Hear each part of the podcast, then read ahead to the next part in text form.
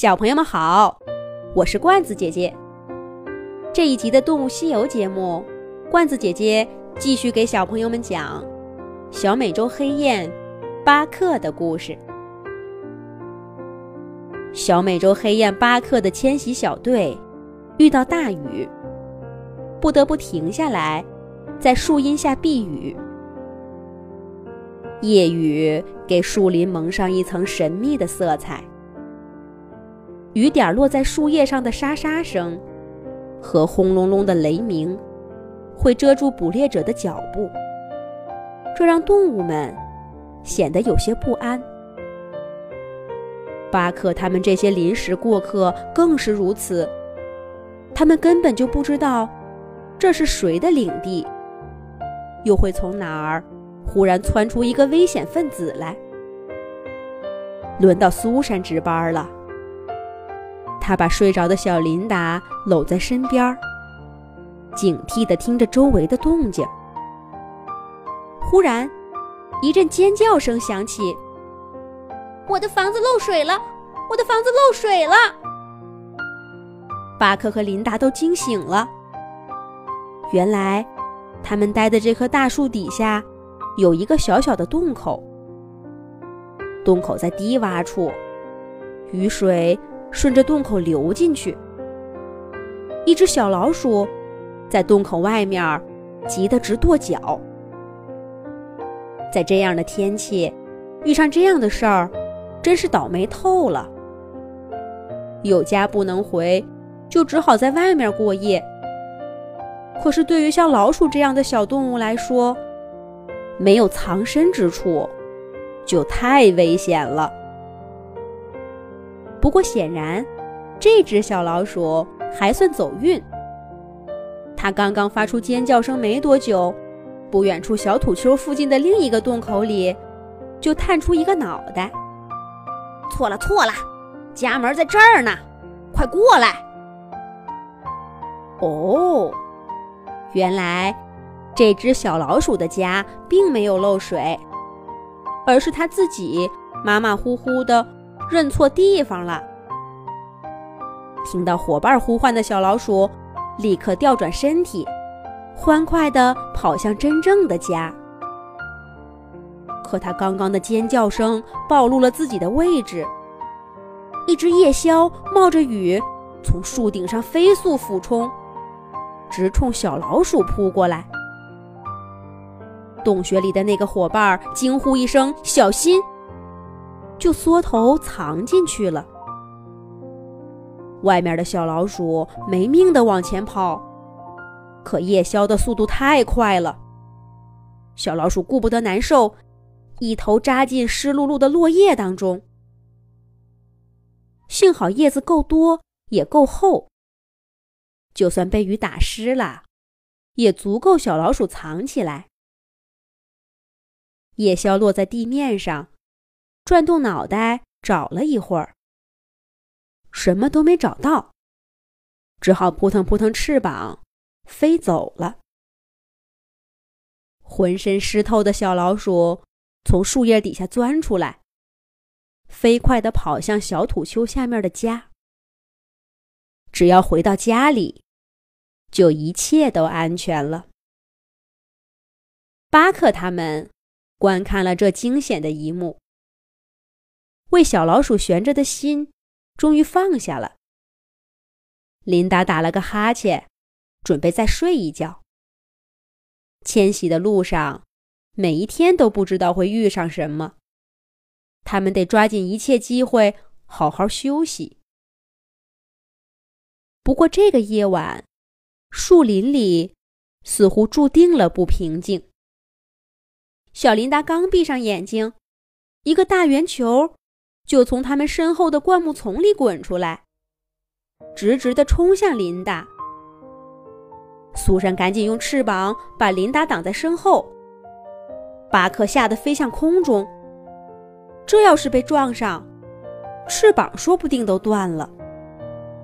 那个大圆球一路滚到树底下的小水坑里，溅出一滩泥水，才停下来。巴克好奇地飞过去。想看看这个吓了他们一跳的圆球究竟是什么东西。可没想到，那圆球竟晃晃悠悠的从土坑里站出来，上面的泥水滴滴答答直往下流。这下大家看清楚了，这是一只小野猪。大雨天的，它跑到外面来干什么呢？小野猪还没站稳，又歪歪扭扭的倒下去了。他想再努力一把，可是怎么都站不起来。小野猪看着巴克、苏珊和琳达，眼泪汪汪的说。帮帮我，帮帮我好不好？小鸟们本不该多管闲事儿，在这个陌生的环境里，他们自己都时刻处于危险中。可是小野猪实在太可怜了，巴克忍不住飞过去问他：“你这是怎么了？”小野猪费劲儿的抬起头，对巴克说：“我，我叫麦迪。”就住在前面的林子里。我白天出来玩，忘记了回家。等想起来就下雨了。我急着回家，可是不小心摔伤了腿。我走啊走，走到天黑也没走到。腿越来越疼，我还浑身发冷。我觉得我走不回家了。求求你们帮帮我吧！巴克以为小野猪麦迪想让他们送他回家，为难地说：“我们怎么帮你呢？我们只是几只鸟啊！你个头那么大，我们想带着你飞，也飞不动啊！”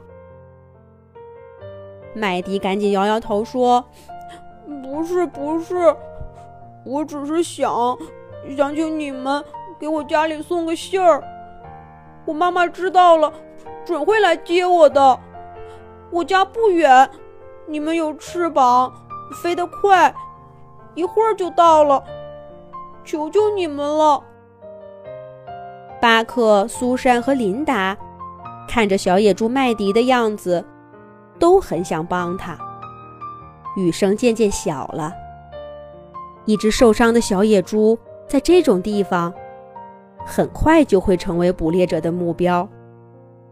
可是去麦迪的家，要穿过这片树林。这里的树长得太密了，不适合巴克他们这样的雁类飞行。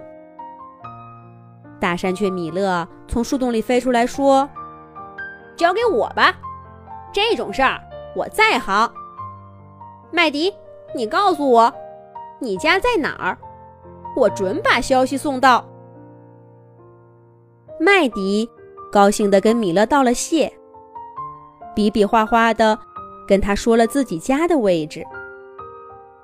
大山雀米勒沿着树叶织成的遮雨棚飞走了。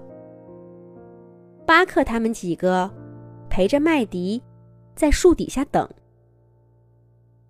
巴克、苏珊和琳达都不睡觉了。他们把麦迪围在中间，关注着四周的动静。谁都知道，这样做其实是徒劳的。就算发现了危险，三只鸟又怎么可能带着一只受伤的小野猪逃跑呢？现在唯一有用的，恐怕就是祈祷没什么危险的动物这么快盯上这里。时间一秒一秒的过去，巴克他们的心始终悬着。不知道过了多久，大山雀米勒的声音在空中响起：“巴克，巴克，苏珊，琳达，我回来了。”米勒真的回来了。他把消息送到了吗？小野猪麦迪的家人。跟着他一块儿来了吗？好了，下一集罐子姐姐再给小朋友们接着讲。小朋友们可以让爸爸妈妈关注微信公众号“童话罐子”，上面每天都有每一集出现的动物朋友、有趣的图片、视频和小故事。小朋友们，再见。